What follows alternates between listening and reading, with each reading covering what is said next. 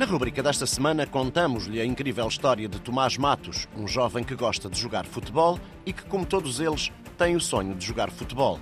Atenção, não é ser jogador de futebol, é mesmo jogar futebol. Tomás tem 15 anos e dois irmãos gêmeos, o Afonso e o Bernardo.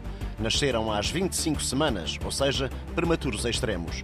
Esta condição levou a que dois deles fossem diagnosticados com paralisia cerebral.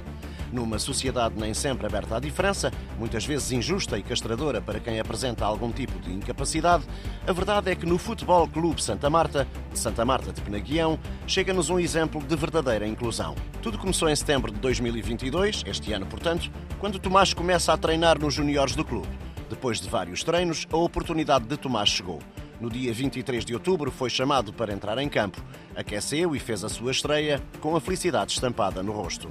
A euforia do Tomás era evidente, não só no final do jogo, como nos dias seguintes, o que levou a sua mãe a confessar que nunca tinha visto o seu filho tão feliz, acrescentando que após a partida, Tomás acordou sempre motivado para ir para a escola e para continuar a treinar. Aquele pequeno momento fez maravilhas pela autoestima do Tomás.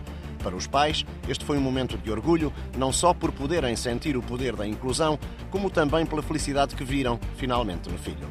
Tomás provou que a sua paralisia não o limita e que consegue fazer tudo. E o futebol é também isto: é inclusão. O futebol é para todos e todos contam.